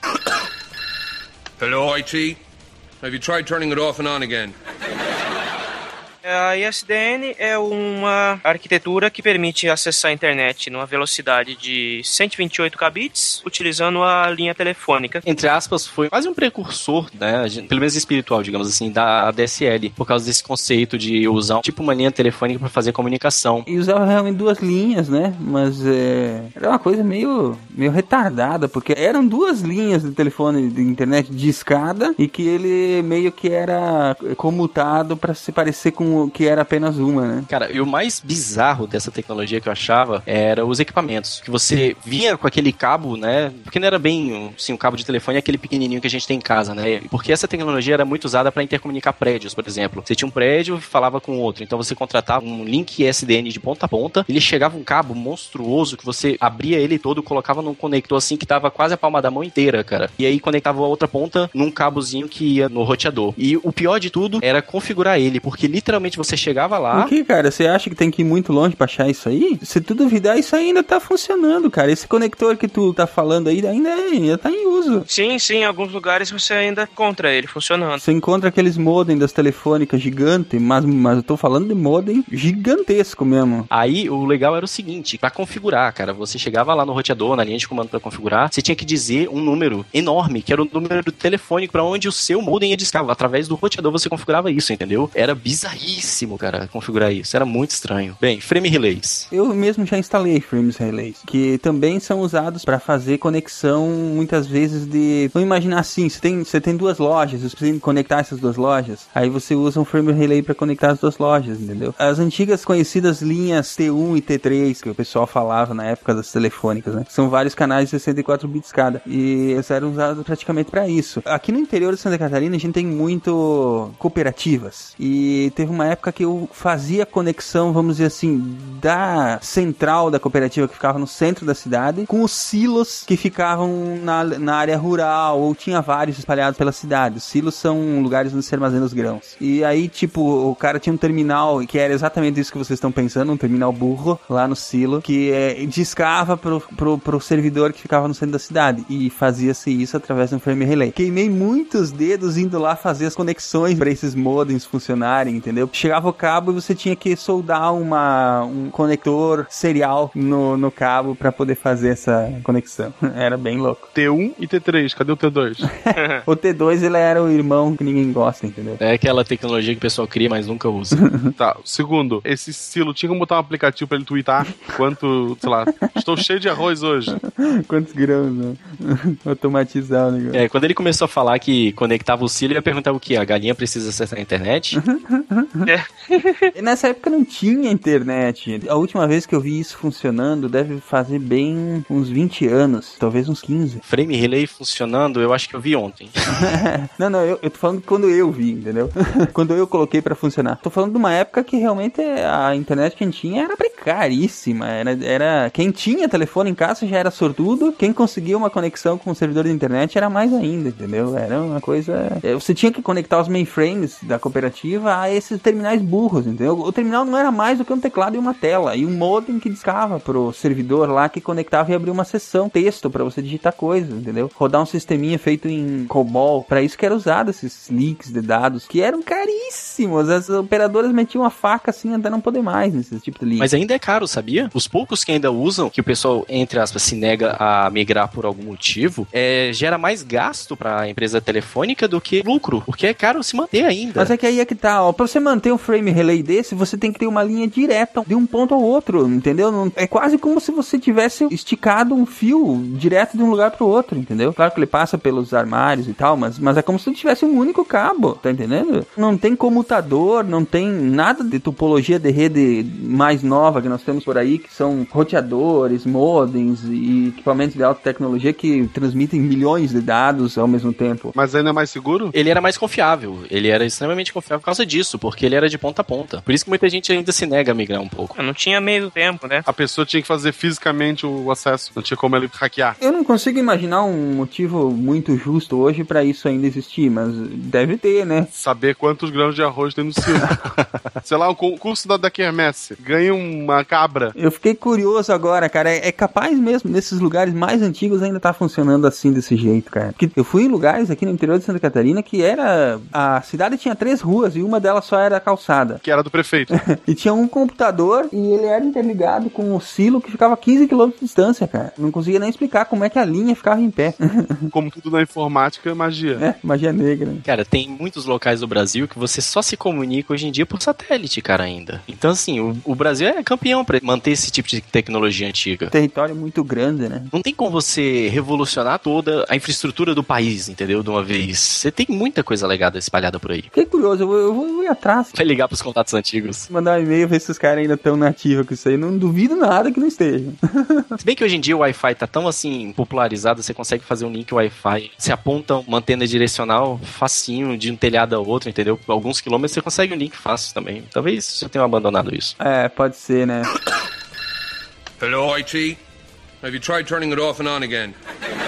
ATM. ATM é quase TPM, né, cara? Pô, a TM é bonito, cara. Era um conceito bem diferente de todos os outros conceitos que a gente tinha na rede. É porque o fluxo de dados ele vai subindo à medida que é necessário, ou então você transmite quando quer, ou quanto você quer. O ATM era completamente diferente. Ele te limitava a transmitir em pequenos blocos de 53 bytes, cara. Era coisa mínima. Então, ele era muito usado no início da ideia da telefonia digital, porque como você transmite sempre dados muito pequenos a uma taxa muito grande e constante, você sempre está transmitindo porque você cria um enfileiramento muito grande de tráfego atrás e vai fatiando esse tráfego em 53 bytes e transmitindo, você não tinha muito atraso. Então ele era muito usado para essa área de telecomunicações, para digitalização da telefonia. Isso aí também não foi muito usado em sistemas de missão crítica, que não, não podiam ter atraso. Sim, sim. Tudo que não podia ter atraso, geralmente adotava o ATM. E aí esses blocozinhos ele era chamado de células ATMs. De que tipo de aplicação você usava? Aplicação militar, esse tipo de coisa? Cara, diversas coisas. Hospitais também, né? É, aeroportos, é. É, tudo que você considerar que não pode ter, digamos assim, o mínimo de delay possível, né? Desde telefonia a comunicação militar você usava isso. Hoje em dia é uma coisa praticamente morta também. É porque hoje você tem o QoS nas redes mais modernas que você consegue regular isso. E tem o X25, que é considerado o antecessor do Frame Relay, né? Também assim como a TM. Morreu também já há muito tempo. Esse é um dos mais antigos assim, que tem. Morreu morto, morido. Esse, com certeza. Eu lembrei de uma outra coisa que nós fazíamos nessa época aí. Vocês já ouviram falar de multiplexadores? Sim, sim, sim, Sim, sim. Então, eu também configurava esse negócio aí, pra você poder duplicar a capacidade de uma linha. É muito legal, cara, como isso funciona até do ponto de vista científico mesmo. Sim, é uma série de protocolos que fazem umas mágicas bem malucas, mas é coisa de magia negra mesmo, né?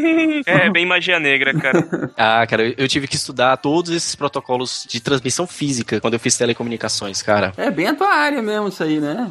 Sim, eu formei em telecomunicações, né? Então, a minha área mesmo. Cara, tem uns protocolos tão malucos, mas tão magia negra, cara. Que loucura. Ele usa, assim, transformada de Fourier pra você calcular quantos símbolos você consegue transmitir por segundo. Cara, é, é muito legal. Muito maluquice mesmo. E aí você tem uns que eles são adaptativos. Cara, muito foda. Muito legal. Do ponto de vista da pesquisa, é bem legal estudar essas coisas antigas, né? É uma área bem divertida, mas assim, penosa, cara. Você é muito maltratado. É mesmo. é porque você é visto como peão, cara. Lançador de cabo, entendeu? Por mais que você estude, o pessoal olha pra você como se você fosse peão. Ah, é isso aí, é isso aí. Quando eu fiz a certificação da Cisco, cara, o professor falava: vocês acham que vocês estão fazendo a certificação que vocês vão deixar de usar macacão? Isso aí. Você tirou o quê? CCNA? Sim. É. Eu também. Quando tu fez, tu ainda tinha aquela prova que o cara corta os cabos e você tem que refazer o painel? Não, não teve essa na minha época, não. Apesar de eu ter tido muita prova prática, eu não cheguei a fazer isso, Eu não. tive uma foda, cara. A prova final era assim: você montava uma estrutura de comunicação do zero, entendeu? Durante o curso. E chegava no final, o cara tirava quatro roteadores novos da caixa, colocava no rack e cortava os cabos que você tinha feito antes. Agora reconstrua tudo em quatro horas. Era a prova final. Beleza, hein? E o negócio explode se tu falhar. É. É. É, a minha prova foi um pouco diferente. Porque na minha época a prova já era toda digital, né? A gente não mexia muito em equipamento físico na hora, era tudo virtual. Então ele te entregava assim uma topologia bizarríssima e falava: olha, não tá funcionando, conserta. Cara, e isso envolvia 10, 15 roteadores, com frame relay no meio e tudo. Porra! Mudou muito o enfoque, porque antigamente você tinha que garantir a integridade de uma rede pequena, de um sistema, por exemplo, que visava interconectar apenas aquela empresa. E o enfoque mudou muito conforme a coisa foi evoluindo, porque a interconexão passou a ser muito importante também. Então você tinha que conectar uma empresa que tem um tipo de infraestrutura com outra que tem outro tipo de infraestrutura, com uma rede pública que é completamente diferente também. E assim você tinha que usar, além de vários protocolos, vários tipos de equipamentos diferentes, fazer todos conversarem. É, era exatamente diferente assim. Era bem diferente já. Amazing our lost on the hill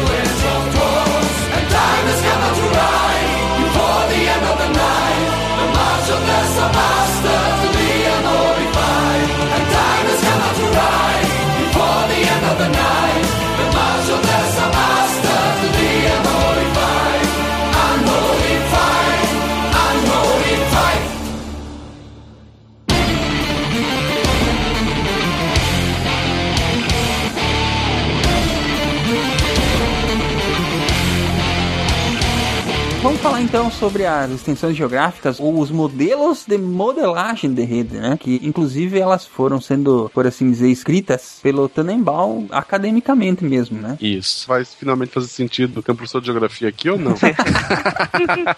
Talvez, porque tem uns conceitos legais pra gente perguntar pra você. Porque, pelo menos no Brasil, já não tem muito conceito de metrópole, né? O que que é uma metrópole? Aí o professor de geografia pode explicar direito. Manda, vamos lá. Bem, antes da gente entrar, eu queria perguntar: alguém não sabe quem é Tannenbaum? Marcelo? Ela é uma personagem do primeiro Bioshock.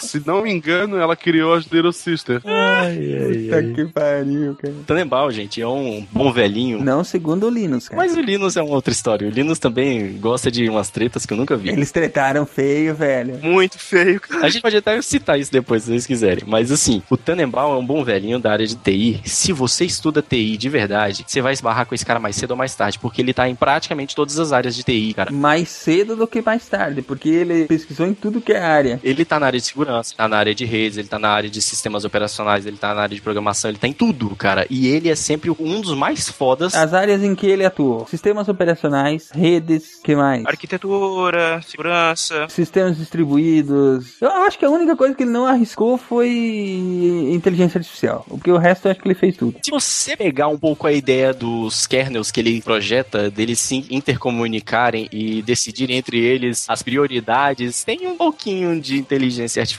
não? A ideia de rede neural. Ele é um dos defensores do microkernel, né? Aliás, ele que inventou o microkernel. É, o Minix foi criação dele. Quem tá aí que não tem ideia de quem é Tannenbaum, esse cara maluco, ele dava aula de sistemas operacionais e aí ele usava o Unix pra dar aula. O que, que ele fazia na aula dele? Ele abria o código-fonte do Unix e falava, gente, um sistema operacional a gente faz assim, ia mostrando o código-fonte. Resultado, fecharam o código-fonte do Unix, ninguém mais podia usar ele pra dar aula. O que, que ele falou? Eu vou escrever o meu próprio. Ele escreveu o próprio sistema operacional chamado Minix. Só pra vocês terem ideia, assim, do nível de insanidade do O cara. cara é foda, o cara é foda. É legal ele ser ligado à TI, porque o TI é o cara que faz tudo, né? É, talvez ele tenha cunhado essa ideia de que a TI faz tudo. No meu campus, o mais clássico que ficou marcado com todo mundo foi uma reunião em que faltou luz e alguém gritou: chama o Matheus. O Matheus é o TI, né? Uhum. Faltou luz. O que, que o TI tem a ver com isso? Cara, eu já passei por isso também. Então, não é, não é novidade. Velho, eu já fui obrigado a trocar um ar-condicionado. Cara, você já foi obrigado a consertar um ferro elétrico? Hello, IT. Have you tried turning it off and on again?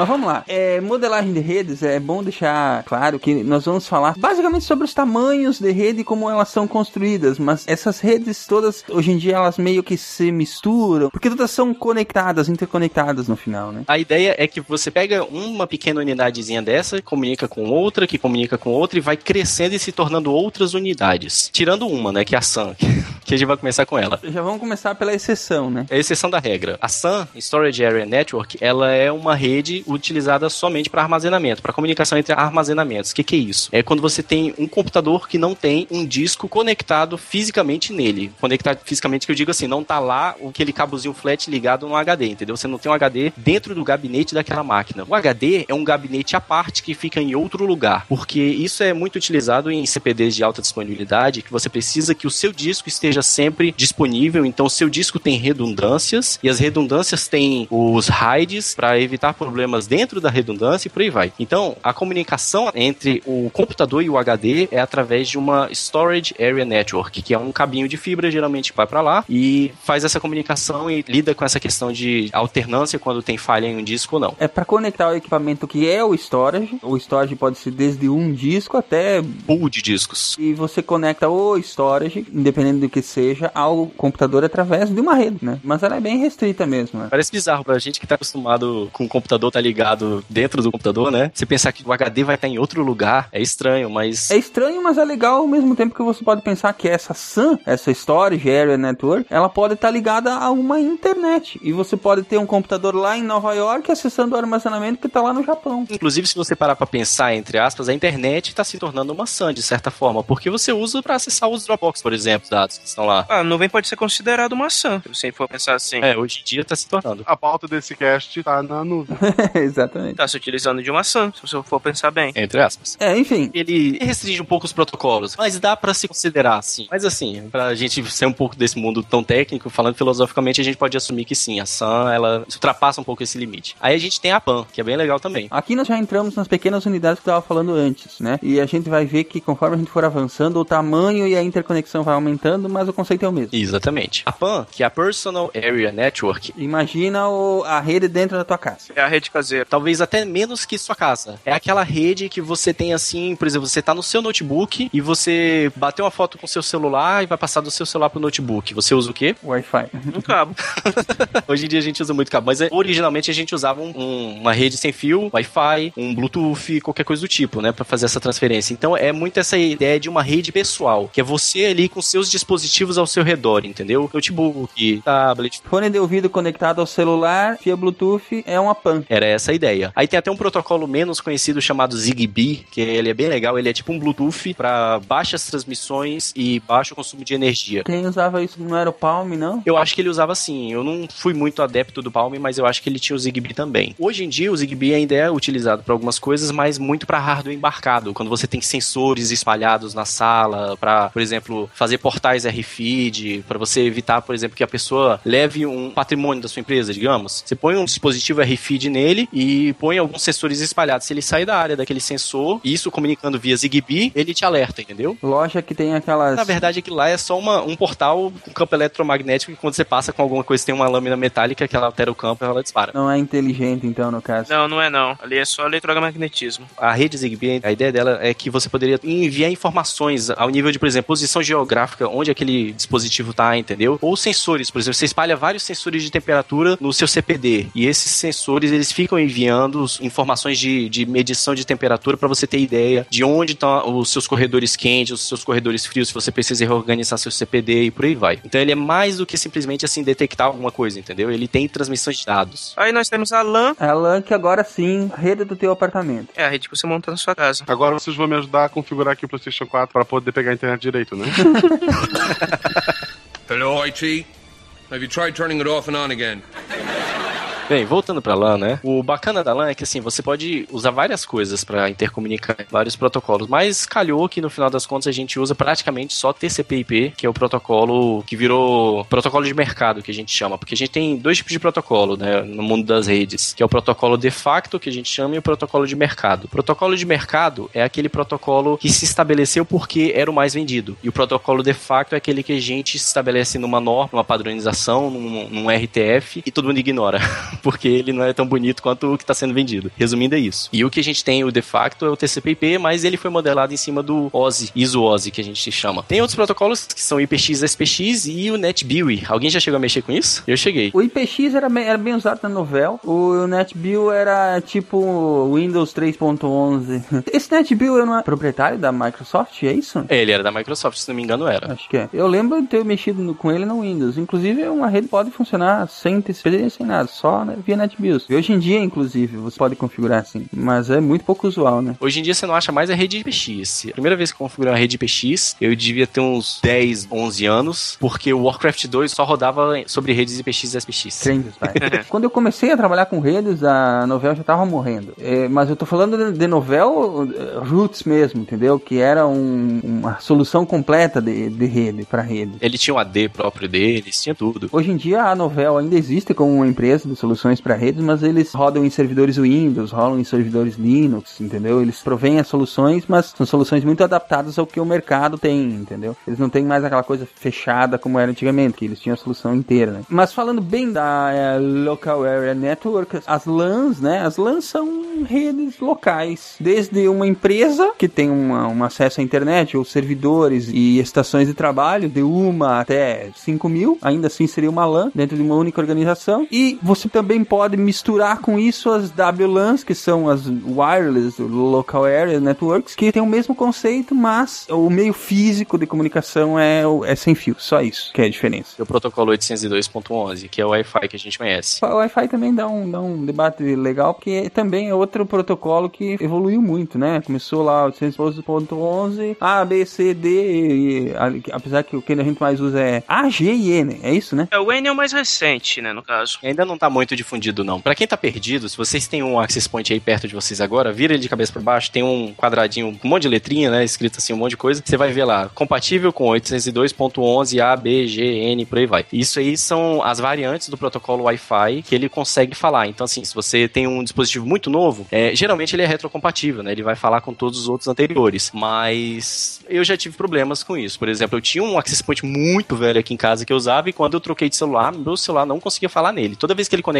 no access point, o access point travava na hora. É, não precisa ir longe, não. Hoje em dia, os, os equipamentos, eles ainda não se conversam muito bem. Você pega a 802.11g, que é a mais difundida, não é todo equipamento que conversa bonitinho, cara. O celular dá problema, a velocidade é baixa, ou fica desconectando, conecta quando quer. Não é essa festa toda, infelizmente, né? É por isso que os padrões têm que ser abertos, né, e implementados corretamente, para que não tenha esse tipo de coisa. É exatamente daquilo que tu falou, né? Tem o padrão e tem o padrão de facto. Enquanto o padrão estava sendo desenvolvido na, na, na- na pesquisa, os fabricantes já estavam vendendo equipamentos há muito tempo já, entendeu? Sim, e com funcionalidades próprias, né? Você vê muito isso assim em dispositivos da mesma marca, sabe? Que aí você tem um protocolo lá e eles estendem um protocolo para botar uma funcionalidade específicazinha, porque se você usar, sei lá, tipo, Só que só vai funcionar no equipamento dele, né? por exemplo, se você tem uma TV Samsung com um home theater Samsung, com não sei o que lá Samsung, aí eles todos conversam, faz maravilha tal lá. É, você usa só um controle. Aí essas deturpações do protocolo é que geram problemas, geralmente. DLNA, que cada um implementa do jeito que quer e nunca funciona em lugar nenhum. Aí tem o PlayStation faz de um jeito, Xbox tem outro protocolo próprio, vira aquela bagunça. Celular faz de outro jeito. Mas enfim, voltando às nossas arquiteturas de rede aí, né? A gente pode avançar aí para as MANs, ou Metropolitan Area Networks, que aí já seria um exemplo disso, é a rede de um, telefônica de uma cidade. Ela é um conjunto de LANs, né? Se você for pensar bem. Eu costumo dar o exemplo de que são várias LANs intercomunicadas. Por exemplo, você tem uma empresa que tem várias filiaizinhas. Então, cada filial é uma LAN e todas as filiais intercomunicadas são uma MAN, porque elas estão dentro de uma área metropolitana, que seria mais ou menos o conceito de uma cidade. E restrita, né? Mas esse exemplo que eu dei não chega a ser completamente errado, né? Não, não chega não. Por exemplo, considerando que você tem os modems ADSL em, em todas as casas de uma cidade, ou em muitas casas de uma cidade, cada um desses modems sendo uma LAN, e todas essas LANs elas estão conectadas a um- uma central, a um, um node central lá, daria para considerar como uma MAN, né? não seria completamente errado, mas é porque assim, quando a gente cria essas classificações, a gente geralmente tem a ideia de que essa rede está sobre uma mesma administração, entendeu? Por exemplo, é tudo uma empresa só. No caso da empresa de telefonia, ela só cuida do meio, entendeu? As bordas não são delas, são pessoais. Então a gente não poderia considerar completamente uma entendeu? Porque na verdade você provê um meio para criar uma mãe. É, é, aí, aí a gente entraria mais na parte administrativa, né? Pelo que se ensina, o- uma MAN é uma- um conjunto de LANs administradas por uma mesma empresa, Entidade. um grupo, uma entidade. Da mesma forma como, como a LAN, a MAN também tem a sua variante wireless, né? Que é a, Exatamente. o WMAN. Isso. Exatamente. Pulando da MAN, a gente vai pra WAN, que pulando um pouquinho mais é como se fosse um conjunto de MANs. Que é pra abranger uma, uma área ainda maior. Começa a ficar mais complicado ainda de, de, de explicar isso, porque é, aí você teria que imaginar, por exemplo, que numa cidade teria, por exemplo, cinco LANs de cinco filiais de uma empresa diferente. Aham. Essas cinco LANs estão conectadas em uma MAN. Exato. Isso. Dentro dessa cidade tem um, servi- um servidor central, aí, aí formaria uma MAN. Isso. E, e essa empresa ela está espalhada em 500 cidades pelo mundo. E todas essas MANs de todas essas cidades formariam uma WAN. Exato. Isso. A ideia é que seria mais ou menos o. É porque assim, essa distribuição ela tenta criar é, áreas de administração, entendeu? Então você poderia, eh, por exemplo, dizer que um problema está só localizado na WAN da empresa ou só localizado na LAN da filial X, entendeu? Não necessariamente é, você precisa criar todo. abraçar a rede inteira como, como um escopo só, entendeu? Você não precisa ver a WAN como tudo isso intercomunicado, mas o meio que você está intercomunicando tudo aquilo, entendeu? é tanto administrativo que eles criam, é que tem outros termos também, né? É como como RAM, por exemplo, que é regional area network, como Isso, é. CAN, que é campus area network, né? Isso. Então é, é, é- além desse- da parte técnica é, é bem uma, uma divisão administrativa também. Né? Hello, IT. Have you tried turning it off and on again? Acho, eu acho que cada um devia dizer a sua comunidade do Orkut favorita. Ai, ai. A minha é sou fã do Prometheus. sou, amo Prometheus.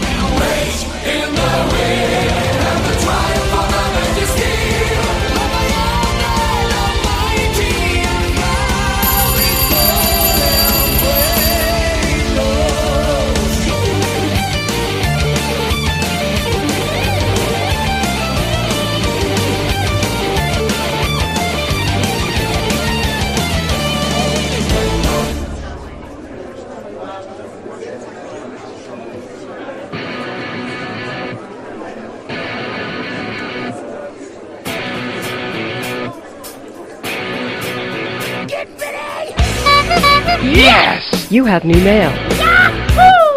Muito bem, queridos ouvintes, estamos aqui no- em mais um mural de recados do SciCast. Quem está aqui comigo? Marcelo, Tarik, como vocês estão? Oi, opa, Estou bem. tô indo aí, vivo. Quem andava meio morto era eu, né? Que tava meio sumido. Meio sumido, é verdade. É, eu tinha caído numa dobra espaço-temporal, fiquei me perdi no tempo. Então, mas estou de volta, tá tudo bem agora. Que bom. Então, gente, estamos aqui, vamos deixar alguns recadinhos pra vocês, em primeiro lugar. Marcelo, qual que é o primeiro recado? Temos aqui uma indicação de um podcast novo, qual, qual que é? É um, um pessoal de história mandou um e-mail pra gente, pediu pra gente dar uma olhada no podcast deles. Sim. O podcast se chama Sobre História, Original, título. que eu acho um péssimo nome para um podcast, mas é a opção deles. É um pessoal que faz mestrado junto, né, de história. Pô, legal. O episódio piloto deles, foi o que eu ouvi até esse momento da gravação, ele foi sobre filmes para ser passado em aula de história, sabe que filmes eles passam, se passavam todos, ah, se pulam cena de, de sexo, é, para que séries cada filme, para que tipo de conteúdo eles podem passar cada filme. Então, assim, é bem interessante. O jeito que, ele, que, que eles trabalham é uma, é uma história mais voltada pro professor que tá em sala de aula, sabe? Ah, sim, entendi. É, como são acadêmicos, né? Faz sentido. E, e o que, que eles decidiram? Pula a cena de sexo ou não pula? Um, do- o profe- um dos professores mantém, porque ele diz que faz parte da obra, e as professoras principalmente pulam. Ah, para, né? Além de fazer. São as pedagogas, são as pedagogas. Pô, RedTube tá aí, né, gente? Né? Mas é que do- se o aluno vê RedTube, o pai não vai lá brigar na empresa, né? Agora se a professora passa o Ah, é filme. porque realmente sexo é uma coisa super anormal. É Ah, verdade. te- Teve uma escola, que eu não vou citar nomes, mas que uma mãe veio reclamar, eu acho que era de Carlota Joaquim. Ah. Nossa, cara. Bota pra assistir Sense8. É, pode crer. O site deles, então, é o sobrehistoria.podomatic, né? Tudo junto.com. O link vai estar no post daí. Sim, sim, o link tá no post. Eu tô vendo aqui, já tem mais dois episódios, um sobre a carreira acadêmica de história, outro sobre a ditadura militar. Tá muito, muito legal, gente. Então, e reforçando, se vocês têm um, pro- um projeto, um, pod- um podcast voltado à ciência, qualquer coisa que vocês gostariam de divulgar, manda e-mail pra gente, entre em contato, que a gente faz um, um free jabá pra vocês aqui. Se for bom mesmo, por exemplo, eu ouvi o podcast antes de divulgar. Não é o primeiro podcast que manda link pra gente, mas é um dos primeiros que eu tô divulgando aqui. Exato, a gente divulga o que a gente considera que é bom, se for né, ruim, É se for muito ruim, a gente vai falar e vai falar que é ruim. Se for ruim, mediano, a gente nem fala. Na- eu queria, eu queria, mas o Silmar me proibiu de bater palma pra maluco. Esses dias eu queria comentar um podcast aí, aí o Silmar disse, cara, não bate palma pra maluco. Ah, disse, então- ah, tá, então beleza. Não, não, às vezes é melhor Tira não. metade da alegria, o Silmar.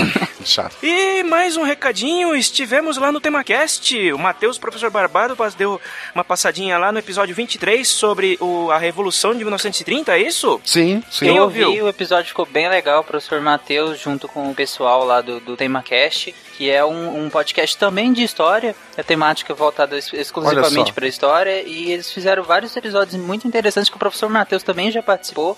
Outro foi sobre a Guerra Fria, que ele também participou. E esse de 1930 Sim, tá verdade. muito interessante. Ouçam lá, tá legal. É, e- E pode ser que alguém que esteja nesse podcast surja num podcast nosso É, futuramente. quem sabe, vai né? saber. É. Verdade, Ou não, isso aí. né? Ou não. É, fica, fica aberto o convite, quem sabe. Mas ouçam lá o TemaCast, o link também vai estar no post. E prestigiem lá o trabalho do nosso companheiro, professor Barbado. Então, eh, Tarik, temos aqui um outro recadinho, Tarik. Fala um pouquinho a Isso, respeito. Naelton Mendes de Araújo, ele mandou um recado pra gente, deixou aqui no mural. Ele é astrônomo do Rio de Janeiro e ele escreveu pra gente assim: Gostaria de divulgar o Cine Clube Sci-Fi do Planetário do Rio de Janeiro.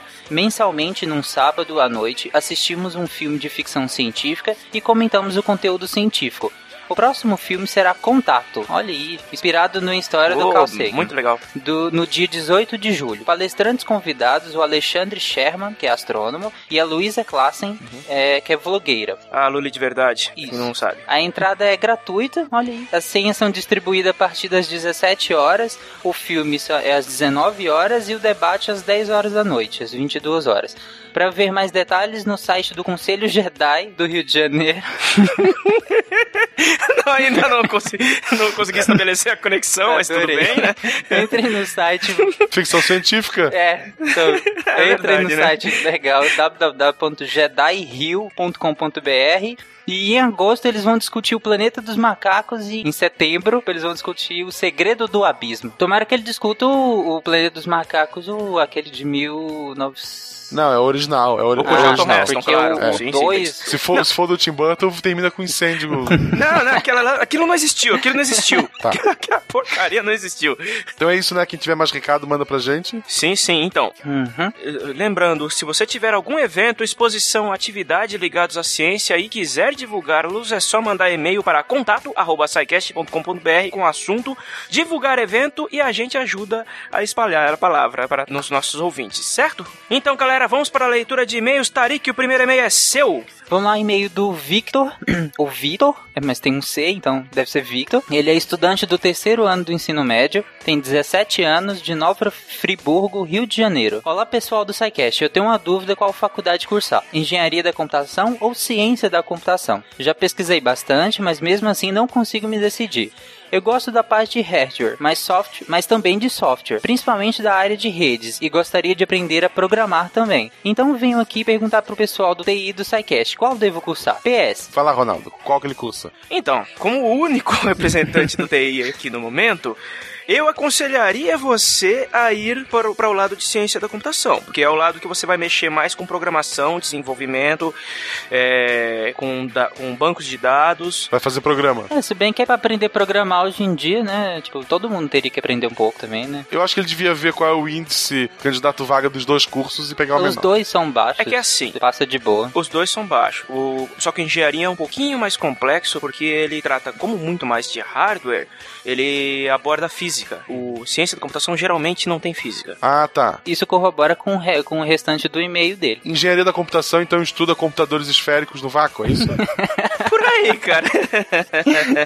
Então, continuando o e-mail dele, ele deixou um PS no final que é: Mesmo me esforçando, eu não sou lá essas coisas em matemática e física. Será que eu devo cursar biologia? É a minha terceira opção de faculdade.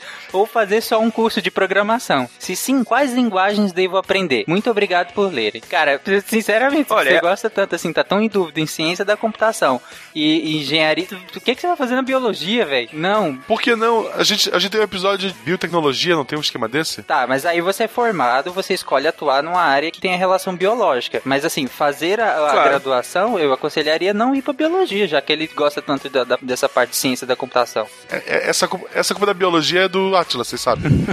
É. Quem escuta o Atlas quer fazer essa porcaria. E outra, meu caro, se você quer mesmo trabalhar em TI, desencana, você vai ter que aprender matemática, que é a coisa que você mais vai ver. Independente de ser ciência da computação, programação, engenharia, a coisa que você mais vai ver é matemática. É cálculo, muito cálculo. Apesar de que eu já vi TI ter que tirar cobra dentro de sala de, de, de informática. Então, talvez a biologia ajude. biologia ajude. né? Um pouquinho, né? Pode ser também. Mas, em todo caso, obrigado, Vitor, pelo seu e-mail e continue escrevendo pra gente e prestigiando o nosso trabalho, certo? Certo. Então, vamos lá, Marcelo, o próximo e-mail é seu, manda bala. Então, o próximo e-mail é do Rafael dos Anjos, desenvolvedor de sistemas, tem 27 anos, é de Ribeirão Pires, São Paulo. Aí, ó, tivemos um aspirante à área de TI e agora um representante de fato, né? Alguém já sofrendo, né? Exato. Boa noite, Silmar. Boa noite, múltiplas personalidades Boa noite. Boa noite. Boa noite. Eu sou um maratonista louco que mandou e-mail após o cast sobre Beagles. Cara, faz tempo isso. Atualmente estou no Caramba! episódio 47. Cara, ele nunca vai ouvir isso aqui, quer dizer, tão cedo não vai. Não vou elogiar muito, senão terei que mandar dois e-mail. Dois e-mail é bom, hein? Dois e meio é ótimo, cara? Putz, eu, eu espero que até chegar ao cento entenda que são dois e-mails. É, vocês são simplesmente demais, a gente sabe. Gostei muito de todos os episódios e alguns estou ouvindo mais de uma vez. Por isso que ele não chega na frente, né? Ele fica ouvindo mais de uma vez. Pre- Ele tá preso no Escuta loop. tudo de uma vez depois volta, cara. Poder fazer anotações, inclusive os episódios de AIDS, cujo qual fiz uns mapas mentais para poder dar, dar umas aulinhas para meu guri, hoje com 13 anos. Hum, legal. Ele tem 17, ele tem 27. 27 e um filho É, foi- com, Com 13. Ou ele foi pai com 14 ou ele casou com alguém que já tinha filho. Com uma mulher que já tinha filho. Das duas, uma. Que legal, cara. Gostaria de fazer alguns pedidos. Um, gostaria de ouvir um cast sobre avanço da bioinformática. Já teve isso, né? Uhum. Ah, não, voltado para a psicologia. É... Cara, eu fiz geografia, não entendo isso aí. Mas vamos, vamos, vamos procurar um especialista. No cast de bioinformática foi citado que existe aplicabilidade para a psicologia, mas não foi citado qual. Aqui também, senão o cast ia ficar com três horas, né? É verdade. Espero que seja algo tipo Aquele transcendência. filme horrível. Quero Ah. fazer o upload da minha consciência. Cara, não é. A vida não é assim. Dois, já que temos um cast de Doctor Who, poderia ter um cast de Breaking Bad. Beach. Beach. Seria legal comentar não só a química e drogas da série, mas sim focar na psique dos personagens. Bom, acho que por enquanto é só. Espero que aceitem os meus sin- é, singelos pedidos. Breaking Bad tem um monte de podcast sobre, inclusive tem um podcast que fazia um episódio por episódio do- da série. Então eu acho meio Nossa, Estranho. cara. É tipo um review em áudio é, por episódio. Se um dia, sei lá, eu não vou. Cara, se se a gente tiver um. Quer dizer, a gente tem uma química na nossa equipe, que é a estrela. E se a gente tiver, digamos assim, um, um caminho pra seguir, alguma coisa que, que seja relevante pra gente abordar, tipo a ciência, como é abordada na, na série e tudo mais, a gente vai fazer sim. Ou se algum mas, chefão da droga for patrocinar o SciCast, sei lá. É. Mais uma vez, muito grato pela diversão e informação. Desejo muito sucesso a todos. Abraço, pods, podcaster ma maniac. Hã? Tá. Podcaster Maniac. é que ele escreveu errado, por isso. Ah, é, tá. é. Meu inglês é ruim. Meu inglês pra entender coisa errada é pior ainda, gente. Como é que você lê paper então, cara?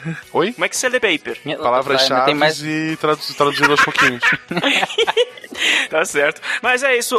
Muito obrigado, Rafael, pelo seu e-mail, pelas suas sugestões. E está anotado e vamos ver o que a gente pode fazer no futuro. Beleza? Então, galera, é isso. Nós vamos ficando por aqui. Até semana que vem. E deem, mandem um abraço para nossos ouvintes, Marcelo, Tarik. Até mais ouvintes. Abraço, ouvintes. Até semana que vem. Falou, galera. Até semana que vem.